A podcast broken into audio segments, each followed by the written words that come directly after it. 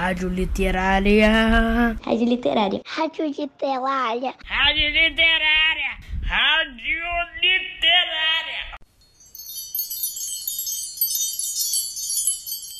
Oi, crianças! Do Colégio Pedro II, do campus Humaitá 1. Estamos de volta com o programa Hora da Literatura. Eu sou Vanessa Camasmi, professora de literatura, e no episódio anterior paramos a leitura no Baile do Reino. Vamos saber como ele termina?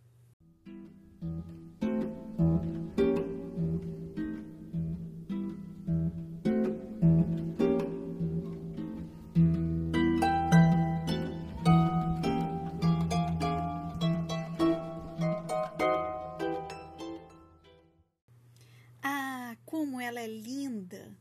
Até mesmo o rei, que já era bem velho, não parava de olhar para ela e de dizer em voz baixa à rainha que fazia muito tempo que ele não via uma pessoa assim, tão bonita e amável. Todas as damas, examinando-a, prestaram a maior atenção na sua roupa e no seu penteado, para que já no dia seguinte pudessem ter coisas iguais, desde que encontrassem tecidos tão bonitos e costureiras tão habilidosas. Depois de tê-la posto no lugar mais honroso, o filho do rei tirou-a para dançar, e ela dançou com tanto encanto que a admiraram ainda mais. Foi trazida uma farta ceia, na qual o príncipe, porém, nem tocou, de tanto que se entretinha observando-a. Ela foi sentar-se perto de suas irmãs, com as quais se desmanchou em delicadezas. Deu-lhes algumas laranjas e limões que tinha ganhado do príncipe, o que muito as espantou, pois elas não a reconheceram. E quando estavam conversando, Cinderela ouviu bater quinze minutos para a meia-noite. No mesmo instante, fez uma reverência profunda aos que se achavam presentes e se retirou o mais depressa que pôde. Ao chegar em casa, foi logo procurar sua madrinha e, depois de agradecer a ela, disse que gostaria muito de ir no dia seguinte a um novo baile, pois o filho do rei a convidara. Enquanto contava à madrinha tudo o que tinha acontecido naquela noite, as irmãs bateram na porta. Cinderela foi abrir. Como vocês demoraram a voltar? disse para as duas, bocejando, esfregando os olhos e se espreguiçando como se tivesse acabado de acordar. Porém, desde que elas tinham se separado, não sentira vontade de dormir. Se tivesse ido ao baile, disse-lhe uma das irmãs, você não se entediaria. Uma linda princesa, a mais linda que jamais se pôde ver, esteve lá. E ela nos cumulou de gentilezas, nos deu limões e laranjas. Cinderela então perguntou, não cabendo em si de alegria, como era o nome dessa princesa. Mas elas responderam que ninguém a conhecia, que o filho do rei estava muito intrigado e que daria tudo no mundo para saber quem ela era.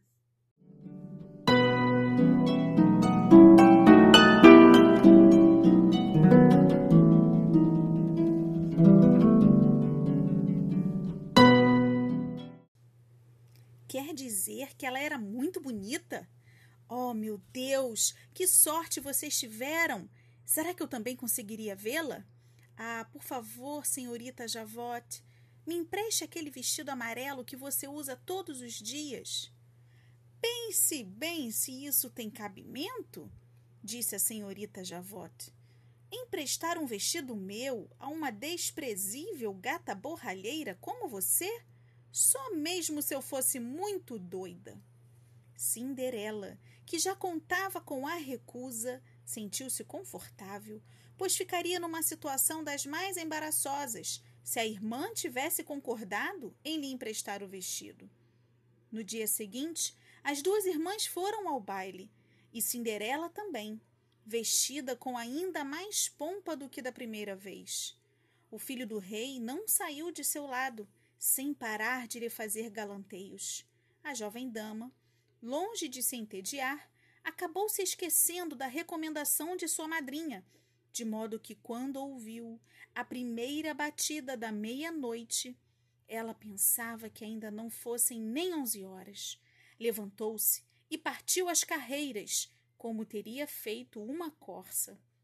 O príncipe correu atrás dela, porém não conseguiu alcançá-la.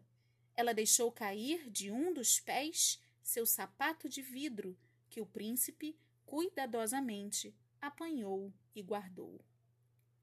Cinderela, já quase sem fôlego, chegou em casa sem carruagem, sem lacaios e com suas roupas velhas de sempre, não lhe restando de toda a pompa de antes, senão um dos pés de seus sapatinhos, o par daquele que ela deixara cair. Aos guardas do portão do palácio perguntaram se tinham visto uma princesa sair.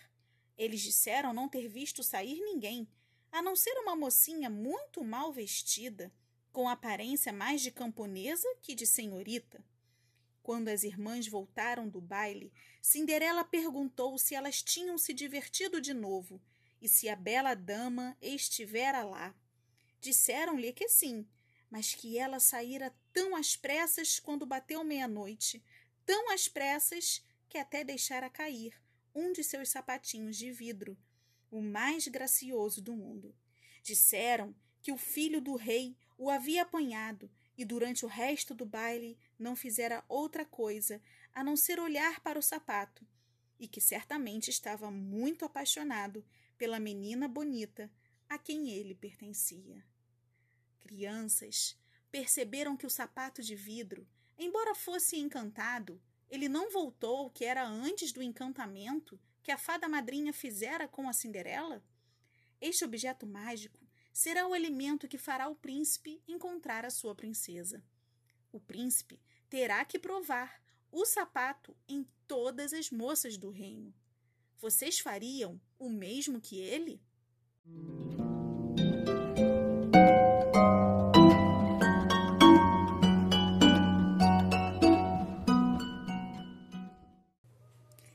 Verdade o que contaram, porque poucos dias depois o filho do rei mandou proclamar, ao som de trombetas, que ele iria se casar com a jovem em cujo pé o sapatinho se ajustasse bem. Começaram a experimentá-lo nas princesas, depois nas duquesas e por fim em toda a corte. Em vão. Levaram-no à casa das duas irmãs, que fizeram todo o possível para enfiar o pé no sapato, sem, no entanto, conseguir. Cinderela, que olhava para elas, logo viu que era o seu sapatinho. Deu uma risadinha e disse: Vamos ver se cabe em mim. Suas irmãs caíram na gargalhada, zombando dela. Mas o fidalgo, encarregado de experimentar o sapato, observando atentamente Cinderela e achando-a muito bonita, disse que aquilo estava certo, pois ele tinha ordem de experimentá-lo em todas as moças. Mandou, pois, que Cinderela se sentasse, levou o sapato ao seu pezinho e então ouviu-se encaixar perfeitamente, como que moldado em cera, de tão justo que entrou. O espanto das duas irmãs, se já era grande, passou a ser ainda maior quando Cinderela tirou do bolso o outro sapatinho e o calçou. Nesse instante, apareceu a madrinha, que com um simples toque de sua vara de condão na roupa de Cinderela, tornou-a ainda mais magnífica do que as vezes anteriores. Suas irmãs, então, reconhecendo-a como a linda pessoa que tinham visto no baile, jogaram-se a seus pés e lhe pediram perdão por todos os maus tratos a que a haviam submetido. Cinderela as fez levantar, beijou-as, disse que as perdoava de todo o coração e pediu que nunca deixassem de gostar dela. Levaram-na à presença do jovem príncipe, luxuosamente vestida como estava. Ele a achou ainda mais bela do que nunca e poucos dias depois casou-se com ela. Cinderela, que era tão boa quanto bonita, levou as duas irmãs para morarem no palácio e as casou, naquele mesmo dia, com dois notáveis cavalheiros da corte.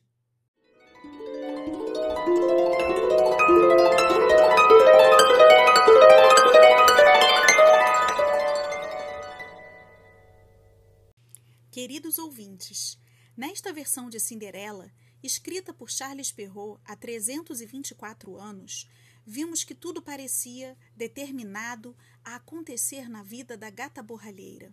Sua fada madrinha, intercedeu por ela, fazendo com que ela pudesse ir ao baile. O príncipe superou o obstáculo de encontrá-la por meio do sapato de vidro. Cinderela teve a sua bondade e beleza enaltecidas nesta versão. Porém, nem todas as versões de Cinderela são iguais. Há uma versão dos irmãos Grimm na qual é uma árvore que derrama sobre ela um monte de presentes. Noutra, a versão escocesa, ela é salva por um bezerro vermelho que gera um vestido. E a versão que vocês conhecem, como é? Tem dois bailes na história? Há algum trecho da história diferente da versão que vocês conhecem? Aguardem o próximo episódio. Vamos terminar agora o programa ouvindo um pouco mais da música de Tchaikovsky, chamada A Fada Açucarada. Será que vocês conhecem? Um beijo!